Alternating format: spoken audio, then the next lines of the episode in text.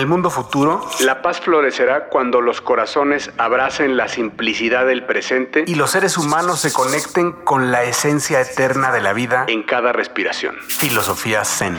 Bienvenidos, bienvenidas y bienvenides a este nuevo episodio de Mundo Futuro, un podcast hecho con muchísimo cariño donde exploramos el emocionante horizonte que nos depara el futuro. Exploraremos las innovaciones disruptivas y las transformaciones sociales y las infinitas posibilidades que nos aguardan en ese horizonte. Si tú eres curiosa, o curioso, incansable, un buscador de conocimiento o simplemente alguien que quiere descubrir las maravillas del porvenir, este es tu podcast. Mi nombre afortunadamente sigue siendo Jorge Alor, grabando desde la Ciudad de México. Como siempre, puntual a esta cita, está el hombre que domina los hilos de la tecnología. El santo de las tendencias, el super muñeco de Seattle. Le damos la bienvenida a nuestro querido amigo Jamie Lemon, Jaime Limón, desde la costa oeste de los Estados Unidos. Bienvenido, querido James. Hola, don Jorge, don Mario, don Emilio y a toda la gente que nos escucha. Un placer, como siempre, estar con ustedes aquí. Y la pregunta del día es. ¿Soy yo o es Chachipiti lo que están escuchando? Ya no sabemos el día de hoy. Ya no sabemos, ni sabrán. O Bard. O Bard, o una combinación de ambas. Además, como siempre, contamos con la presencia de nuestro host estelar, el señor nómada digital, Basado en Silicon Valley, Mario Valle es maestro del training y un apasionado de los espacios digitales. Desde las profundidades de ese ciberespacio emerge este platón de la cultura digital con su experiencia en trading y su pasión por impartir este conocimiento que le brinda a sus discípulos.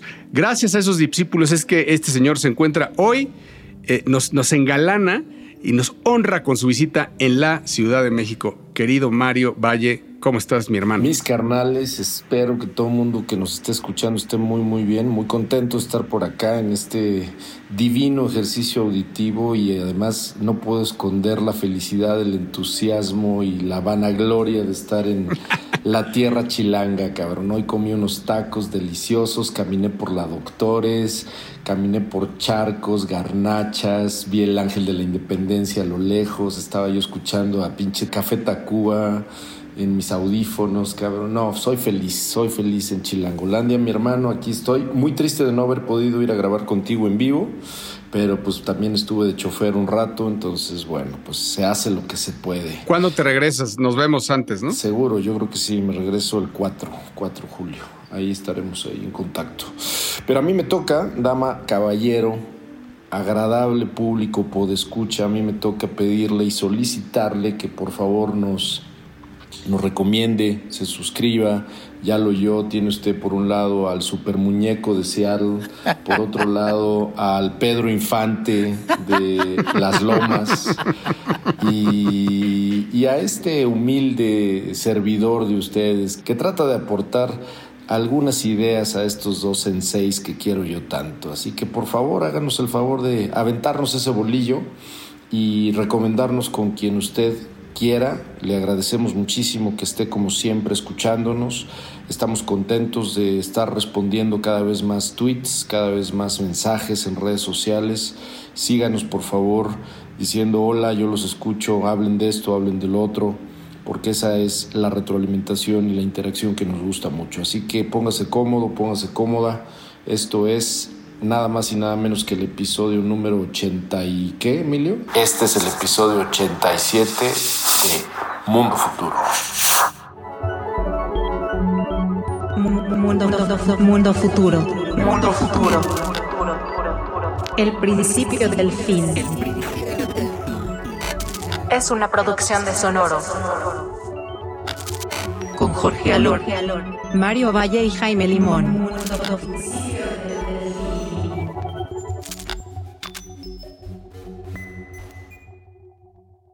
Bueno, pues me toca a mí hablar de una guerra que estamos viviendo y está pasando en nuestras narices y hay que reconocerla y hay que hablar de ella porque es una guerra que todos vamos a pasar por ahí. Me refiero a la guerra profesional, a la guerra de la productividad, de la nueva forma de trabajo y de la I. Eh, hemos hablado aquí, pues hemos pasado de embarradita, hablado de, de, los nuevos features, por ejemplo, que tiene Teams, hemos hablado de Google, de lo que, de lo que ha hecho en AI, hemos estado hablando ahí un poco de Bard, em, en fin, pero me, llamó la atención y quería hablar con ustedes esto porque me llegó un anuncio, estoy suscrito a Dropbox. Eh, y, bueno, pues me llegó un, un, aviso, eh, suscrito quiero decir pago por Dropbox, eh, y me llegó un aviso del nuevo Dropbox AI, AI. ¿Y qué pasa con Dropbox AI? Es lo que, te, lo que te invita a Dropbox es a subir todo lo que tengas para buscar con voz o con escritura todo lo que quieras. Lo que dice Dropbox es, oye, tú, este, cuando yo te pida, cuando alguien te pide tu pasaporte, ley AI, o, sea, refiriéndose un poco al, GPT, el chat GPT no te va a dar la información de tu pasaporte o no te va a decir en qué cláusula de qué contrato hay, eh, eh, eh, está dicho qué término, o no te va a decir este, en la carta de tu mamá o la foto de, o, no, no te lo va a dar, pero yo te lo voy a dar.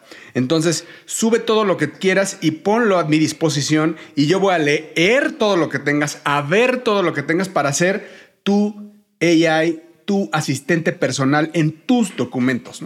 Eh, y, eso me lleva a hablar también un poco de, eh, por ejemplo, de de, bueno, sacaron dos cosas. ¿eh? Quiero hablarles de Dropbox, eh, Dropbox AI y Dropbox Dash se llama. Dash es otra, otra cosa que lo que quieren, todos, los dos están en beta, pero lo que quieren es conectar todos tus tools para que ellos sean la central de toda la inteligencia. Bueno, quiero hablarles también un poco de Evernote, también otro, otro Evernote que ha estado en esta batalla desde hace años y no se deja y, lucha y es un, es el fundador, es un geek ahí, un ingeniero que se está peleando contra todos, pero ahí anda. Como eh, Andrés Manuel López Obrador en 2016, güey. Absoluto, Es un, AMLO, es un AMLO de la tecnología, pero ahí anda y tiene buenos desarrollos. La verdad es que yo soy bien fan. Este, y sacó algo que se llama Clean AI Note que es, bueno, que dame todas las notas que tengas. Vamos a, yo, yo te, ponle dibujos, hazlas como quieras. Yo las voy a leer, a interpretar y las voy a, te las voy a ordenar, las voy a poner por bullets y te las voy a poner y adjuntar a los mails a tu calendario, todo lo que tengas. Entonces, échame todas las notas que vayas haciendo, tus minutas, todo, lo conectamos a, mi, a tu calendario. Bien.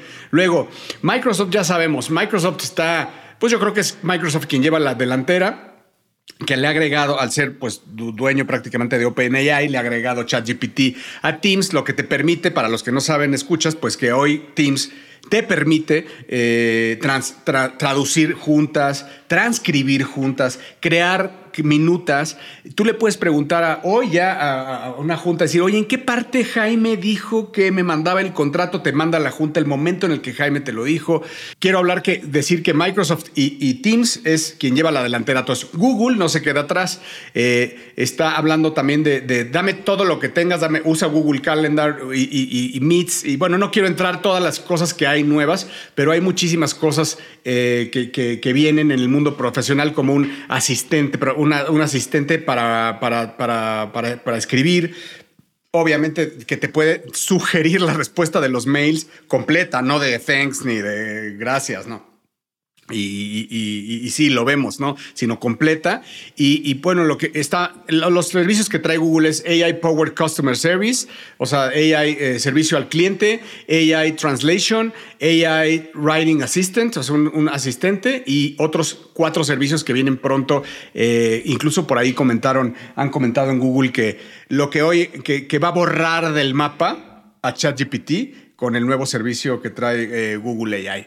Y bueno, cuando esto, pues también les quiero decir que Zoom también se une por ahí con Zoom, que sea algo que se llama Intelligent Director, que es, pues Zoom ahora lo que quiere, se va a juntar, se va, va, va a mandar un software para las cámaras, en donde las cámaras de, los, de las salas de juntas van a poder detectar a cada una de las personas y segmentar las imágenes por medio de AI. Entonces ya no hay ese de, y se acuerdan que había la gente que está del otro lado de las juntas, cuando hay una junta con cinco o seis personas, se confunde y no ve, no ve porque pues no sabe quién está hablando y no ve a cada uno porque está viendo una imagen general de la junta. Este software de Zoom lo que va a detectar es con AI los, la gente y va a separarlo por diferentes ventanas para que la gente que esté en el home office pueda ver y, detectar lo que está diciendo, aislando el sonido y, traduciendo lo que está diciendo en cada, una de, en cada una de las ventanas típicas de Zoom. Fíjate, Jorge, con todo lo que nos estás platicando, lo único que me hace pensar es, otra vez nos van a ver la cara. y en lo que estoy pensando es, así como hoy redes sociales y muchos de los servicios que utilizamos, donde ya seguramente usted que nos escucha conoce esta frase, si no hay producto, el producto es usted, eh, donde utilizan nuestra información para vendérsela a eh, compañías a través de publicidad. En todo esto es lo que hacen los, las redes sociales y muchas de, de, las aplicaciones que hoy usamos. Bueno, esta es la evolución de eso. Todas las empresas lo que están buscando es que les aceptemos dar nuestra información. Con esa información ellos van a alimentar sus productos y, y, encima de eso nos van a cobrar por hacer todo esto, ¿no? Pero es la locura, James, porque eh, ah, ya nos había pasado con las redes sociales, está bien. Sí. Redes sociales tienen nuestra vida, tienen nuestra vida y la tienen ellos, pero no tienen AI. Y no es en nuestra vida profesional. Ahorita ellos ya van a saber, o sea, ya van a saber, por, o sea, ya van a leer nuestros contactos, a leer, a entender de qué se trata tu vida profesional. ¿Quién te habla? ¿A qué hora te dicen? ¿Te están regañando? ¿Te están pidiendo? ¿Te ¿Saben interpretar qué nivel tienes? ¿A quién les... O sea, ¿qué, ¿qué haces? O sea, está muy cañón. Lo peor de este tema es que encima de saber todo eso, no solo te están pidiendo permiso, sino que te van a cobrar por hacer eso. ¿no?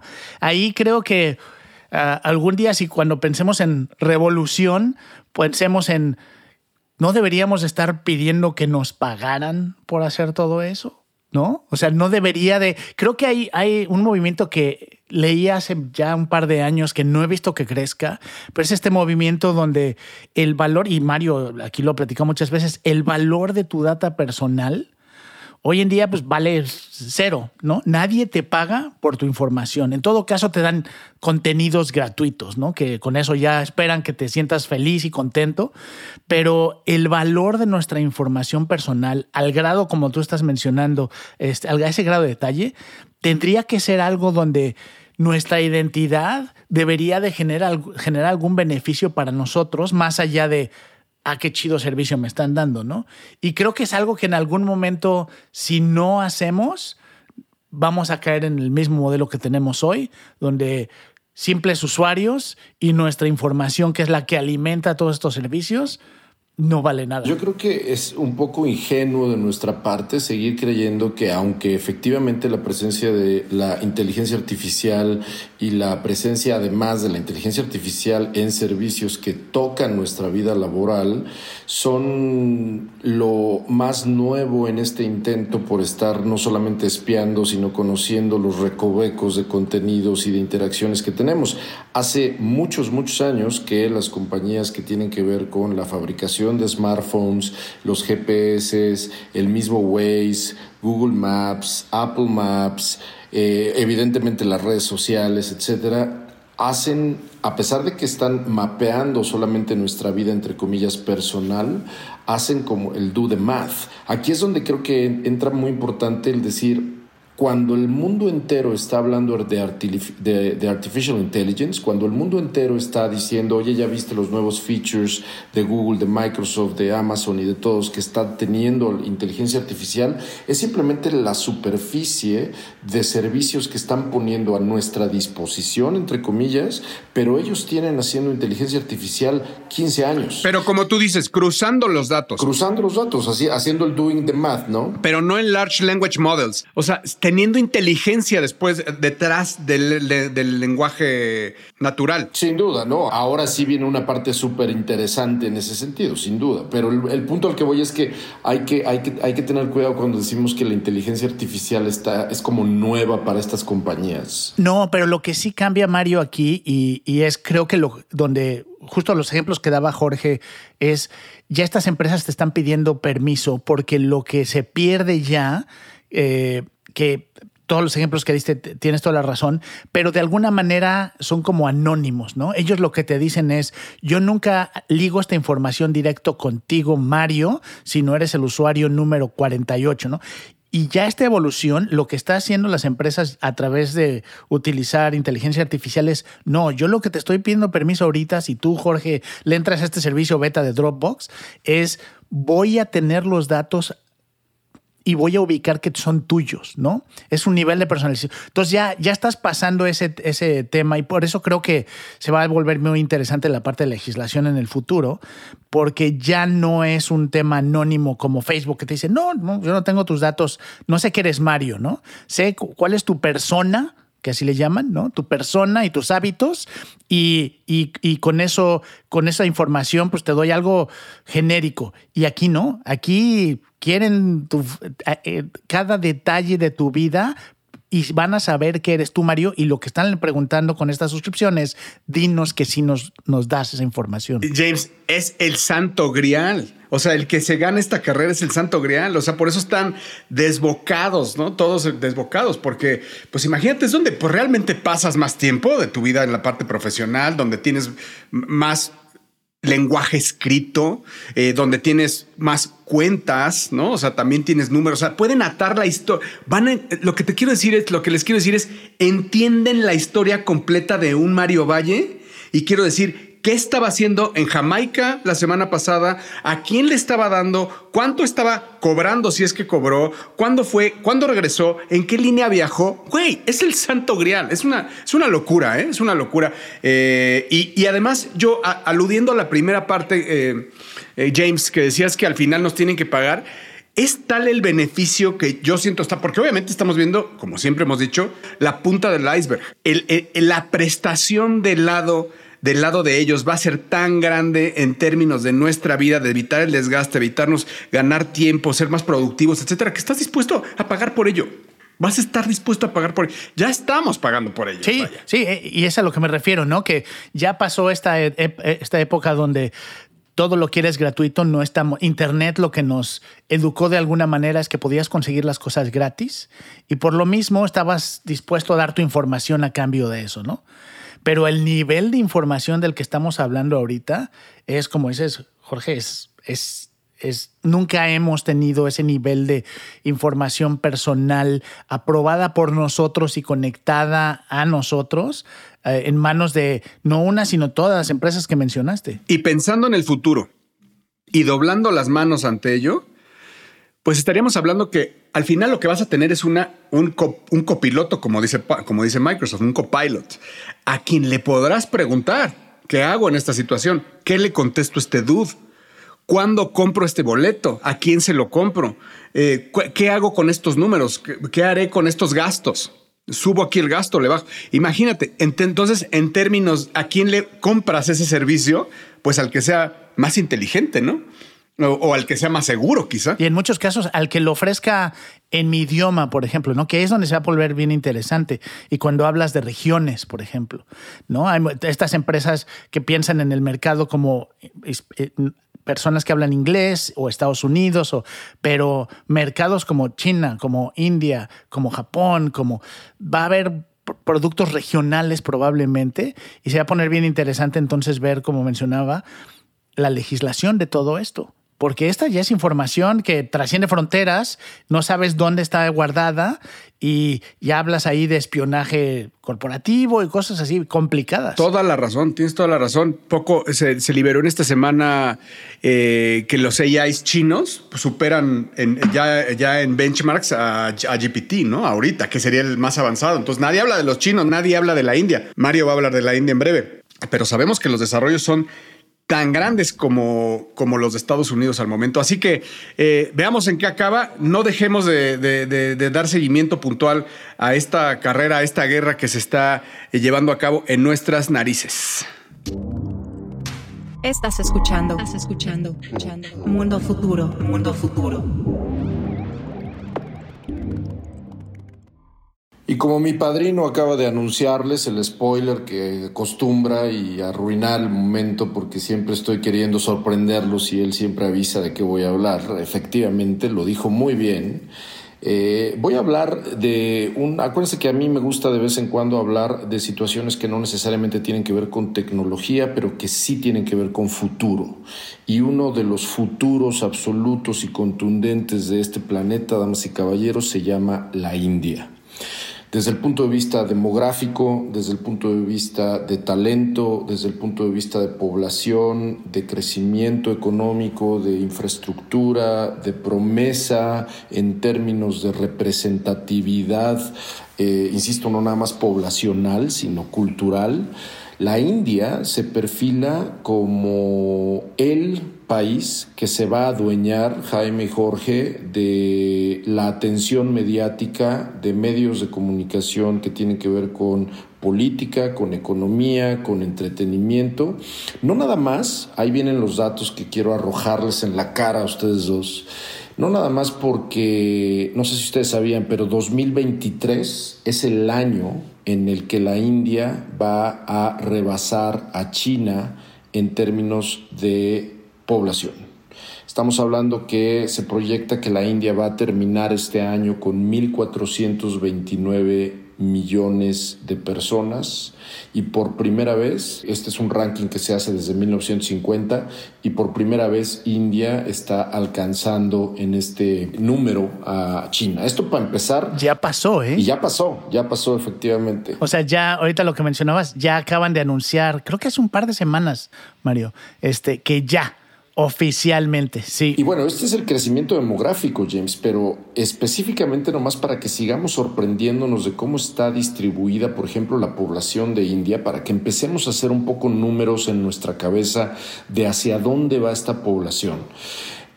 Échense un clavado demográfico a pensar que en el año 2000, si tú dividieras cómo está distribuida o cómo estaba distribuida la población de la India, Adivina cuántas personas aproximadamente eh, existían hombres y mujeres entre los 0 años y los 15 años.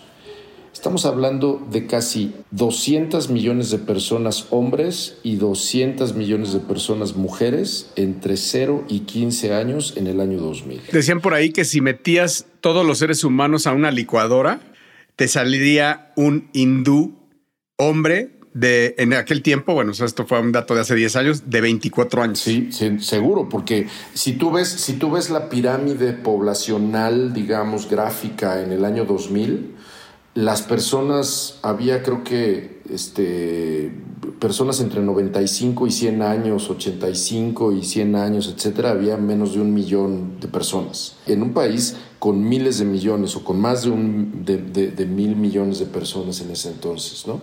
Pero es completamente un triángulo como equilátero, una base gigantesca, donde la población más joven era masiva Hoy ese triángulo se está apanzonando y la base está haciéndose más chica, donde entonces ya hay menos niños, ¿no? ya hay menos población entre 0 y 15 años, pero ahora la población más cabrona de la India tiene entre 15 y 35 años entre 15 y 35 años. Entonces, si ponemos eso en una perspectiva de educación, de desarrollo, de innovación, de participación en el mercado laboral, esa es una de las razones, sigo con mis números, por las cuales la India ha crecido en los últimos años puntualita casi 6% económicamente año con año.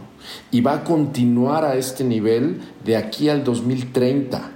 Eso va a hacer que de aquí al 2030 la India tenga una economía de 10 trillones de dólares aproximadamente. Estamos hablando de que nada de que China, cabrón. O sea, en 10 o 15 años la India va a ser una súper, súper potencia. Y basado en los datos que estás, que estás mencionando, Mario, y, la ventaja que tiene un país de tener esta población joven y activa, ah, justo hace una semana estaba leyendo un artículo de un, instituto que está empezando a medir eh, qué tanto impacta eso a la innovación. Y lo están midiendo en el número de patentes que genera cada país. Y uno de los ejemplos que tenían era Japón. Y Japón en base y, tienen eh, este, la relación entre cómo Japón ha dejado de registrar patentes en base a eh, la población y cómo va envejeciendo su población. Entonces fue una manera en la que están tratando de medir, más allá de que tienes población que, joven que pueda trabajar, sino la innovación que viene con la juventud.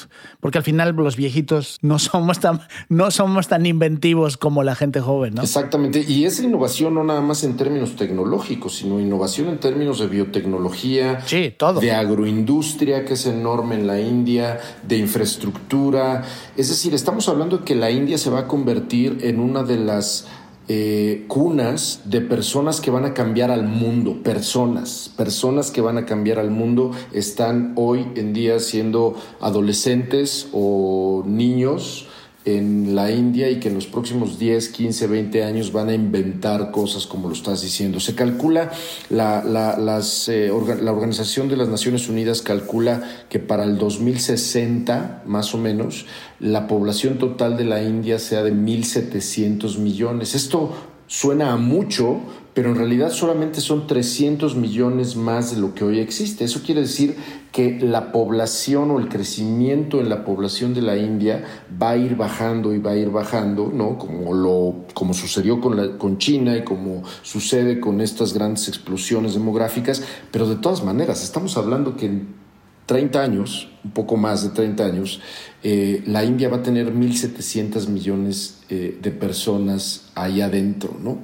A mí me sorprende mucho ver cómo justamente, no solamente en términos, insisto, demográficos y de desglose poblacional, sino también en esta perspectiva de innovación, James, que estás diciendo, pero también en la perspectiva de inversión externa, el número de compañías estadounidenses, europeas, que están, vaya, no nos vayamos lejos, la semana pasada el señor Modi, que es el primer ministro de la India, estuvo con nuestro viejito Biden como una semana ahí en Estados Unidos platicando y no solamente Biden, fue y estuvo sonadísimo en medios donde Sundar Pichai, donde Mr. OpenAI, creo que el único que faltó como siempre fue Elon Musk, pero a él lo vio por separado, pero vio a Mark Zuckerberg, vio a Tim Cook, vio a Jeff Bezos, es decir, todos los moguls de las empresas de tecnología y de las empresas más importantes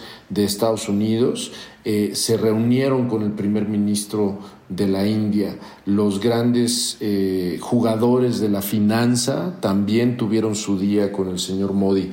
Es decir, la atención que está teniendo la India desde el punto de vista externo a mí me recuerda mucho a finales de los 80s, principios de los 90 en China, cuando China todavía era amiga de Occidente, cuando China todavía era amiga de Estados Unidos y a principios de los 90 mediados de los 90 China estaba como abriéndose al mundo. Eso estamos viendo hoy. Eso se llama, damas y caballeros, oportunidad. Sí, es una planadora. La verdad es una planadora porque tiene, hoy en día lo tiene todo y tiene algo muy importante, una guerra comercial entre, Estados Unidos y China. Ya, eh, ya, ya viste en, el problema, en el shortage que había de semiconductores, de chips, pues ya, ya, ya los aprovechó la India. Van a, van a tener una inyección de, me parece, 15 billones de dólares en el tema de que Micron se va para allá. Eh, y va, va, a poner su planta en la India, ¿no? Pese a todo lo que Estados Unidos estaba trayendo para los estaba trayendo la inversión a Estado, al propio Estados Unidos,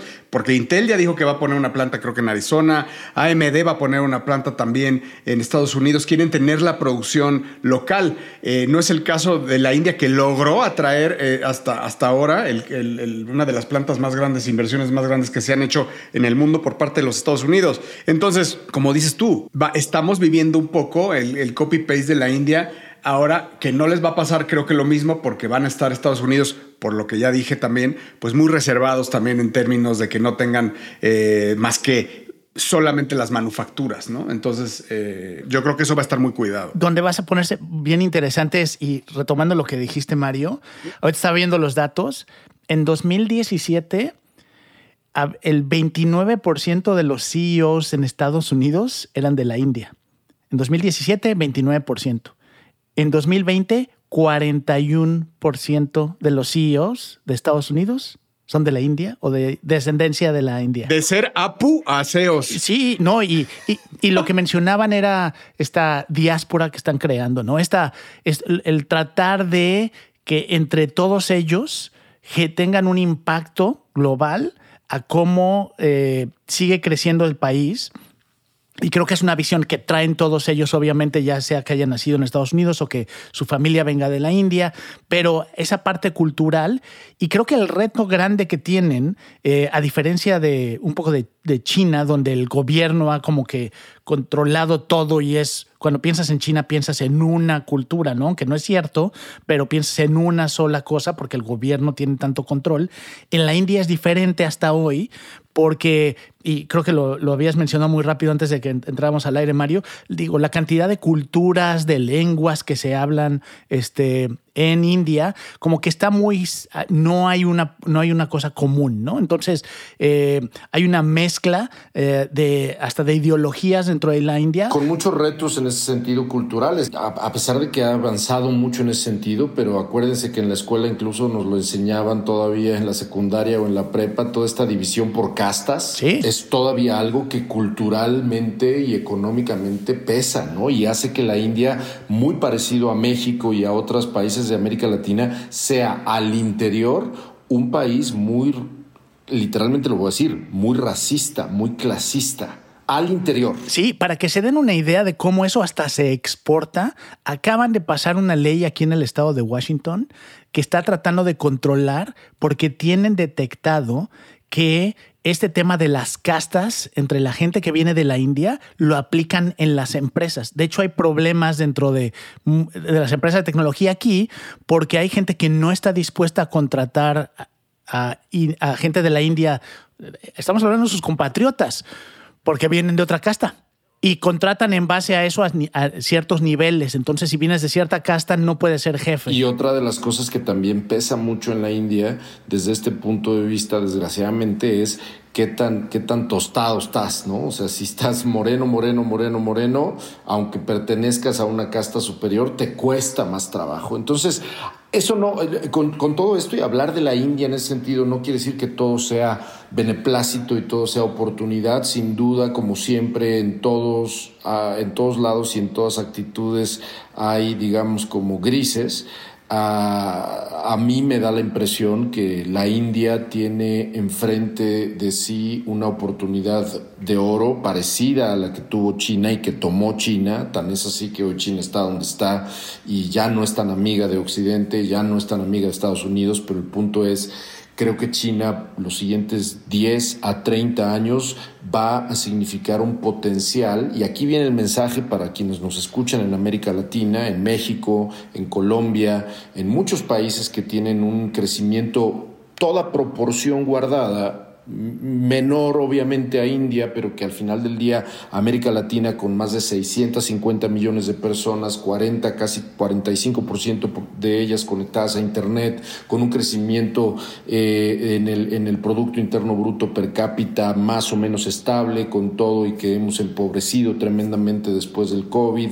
Es decir, hoy tendríamos que considerar Latinoamérica a la India como un territorio amigo, como un territorio con el cual hay que por lo menos explorar, ¿no? Aquí, y lo ha dicho Jorge muchas veces, una de las misiones que nos pusimos cuando eh, hacíamos brainstorming alrededor de qué queríamos construir con mundo futuro era el que habláramos del futuro, el que habláramos del principio del fin, de que habláramos de tecnología, pero que también pudiéramos presentarles a ustedes herramientas narrativas, herramientas de casos, herramientas de noticias que no son tan noticia o que son de noticia de largo plazo, pues para que les sirvan. Y aquí el mensaje es claro, trabaje usted en lo que trabaje, considere a la India en los siguientes 10 o 15 años como un territorio donde puede hacer negocio. Punto. Estás escuchando. Estás escuchando. escuchando. Mundo futuro. Mundo futuro. Y bueno, para cerrar este episodio, eh, voy a retomar algo un poco sobre la misma línea con la que arrancamos con Jorge y hablando de, de data y, y, lo que, cómo se utilizan estos datos en un tema que también hemos tocado en otros episodios, que es los automóviles. Aquí nos ha, usted si nos ha eh, acompañado desde el principio del podcast, eh, cuando arrancamos, desde el episodio 1 ya hablamos de autos voladores y hemos hablado, hace poco hablamos de los parabrisas y eh, la realidad aumentada de los parabrisas. Bueno, hoy lo que yo le quería comentar y para que podamos platicar aquí en el podcast de hacia dónde nos lleva esto, quería hablar de la información que hoy en día están tomando los automóviles eh, de su uso y de sus propietarios, quién tiene esta información y hacia dónde puede llevar esto. Eh, hay un reporte bien interesante y hay un par de artículos, incluyendo uno de la, de la página de Wired, uh, de Wired Magazine, eh, donde hablan de un análisis que se hizo, una, una empresa o una, perdón, una organización que se llama Vehicle Privacy Report.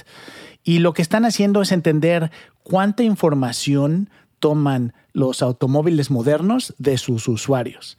Y la verdad es que es muy impresionante. Les voy a mencionar rápidamente para que podamos platicar de hacia dónde nos lleva esto, pero en promedio, según este estudio, eh, los automóviles generan 25 gigabytes de data por hora. La cantidad de información que estamos hablando es impresionante y les voy a dar los ejemplos. Hay como seis grandes rubros de donde toma la información el automóvil. Está el primero que es como la caja negra. Ya saben, siempre lo, escuchamos cuando hay accidentes en aeronaves, hablan de la caja negra y cómo guarda la información. Bueno, los automóviles actuales tienen un sistema donde guardan información de GPS, eh, información de hacia dónde se viajó y eh, básico de cuándo se, cuándo se avanzó, cuándo se paró, este, cómo se dan las curvas. Mientras más sofisticado y más moderno el auto, más información guardan las cajas negras. El segundo, que es muy obvio, es el sistema de infoentretenimiento. Es cuando usted conecta su teléfono celular o cuando el radio o el sistema de entretenimiento del auto tiene toda esta información eh, que le provee, que se conecta a Internet, ya sea a través del el sistema del auto o del teléfono. Eh, obviamente, si usted conecta su teléfono al automóvil, pues también está conectando la información del teléfono y sobre todo si le comparte sus contactos y sus emails esa información puede ser que esté disponible o puede ser accesible a través del sistema de entretenimiento hacia las, compañías de automóviles. El tercero son los Electronic Control Units o ECUs y son todas estas computadoras que tienen los autos modernos que pueden ser hasta, hasta 75 de estos módulos, todos capturando información. El siguiente son los los sistemas de llamada de emergencia, que también muchos automóviles tienen, donde si usted choca o si usted tiene algún problema, puede inmediatamente este, conectarse con alguien eh, de servicio. Eh, ahí obviamente hay información de GPS, pero hasta el tipo de gasolina que puso, cuándo puso, si traía puestos los cinturones, cuándo se los quitó, toda esa data se guarda. Y los últimos dos son el sistema de llaves o el sistema de, para poder abrir el automóvil, eh, que ahí puede saberse si está abierto, si está cerrado, cuándo se abrió, cuándo se cerró. Y finalmente, y probablemente el más obvio en cuanto a información son las cámaras, ¿no?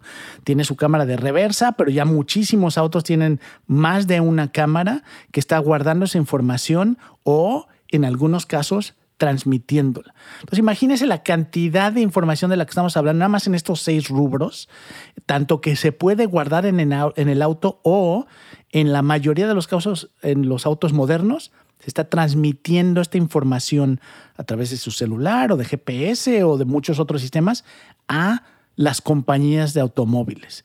¿Y esto a dónde nos va a llevar?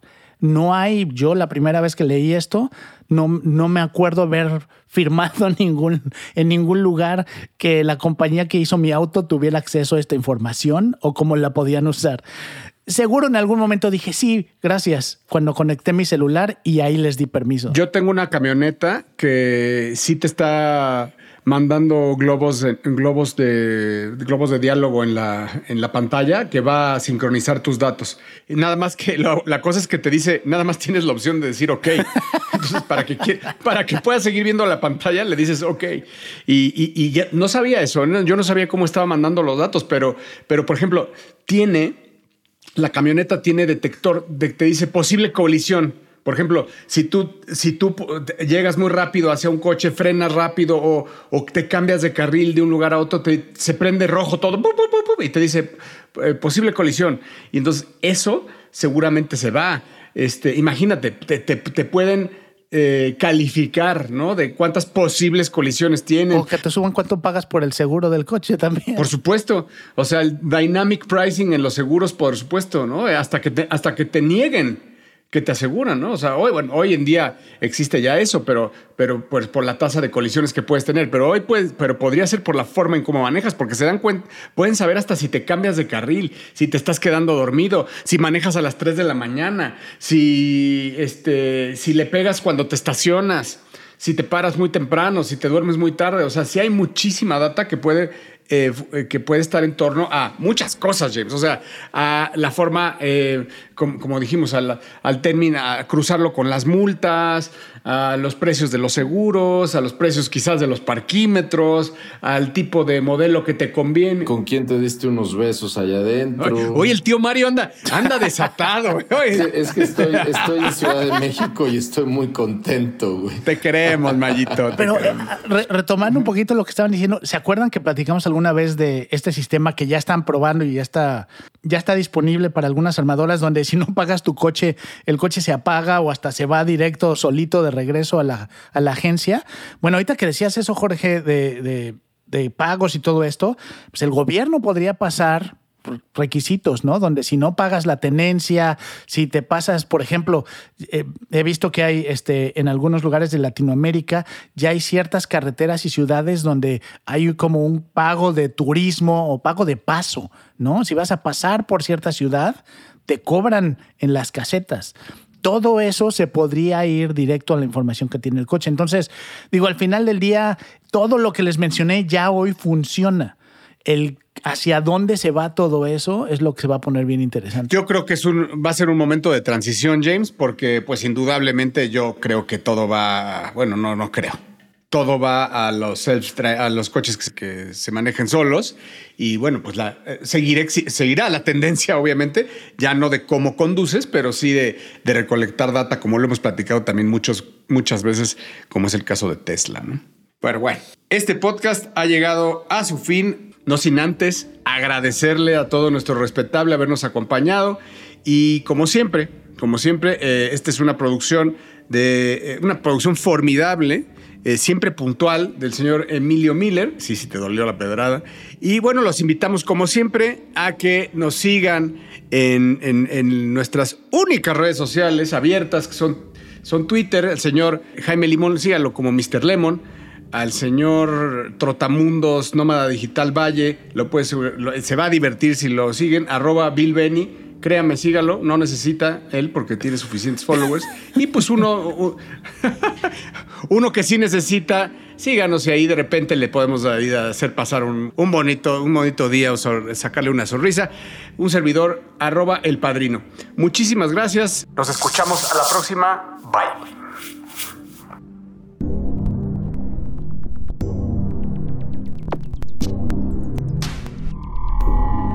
Esto fue, esto fue, Mundo Futuro, Mundo Futuro, el principio del fin. Síguenos en Twitter, Spotify y Apple Podcast.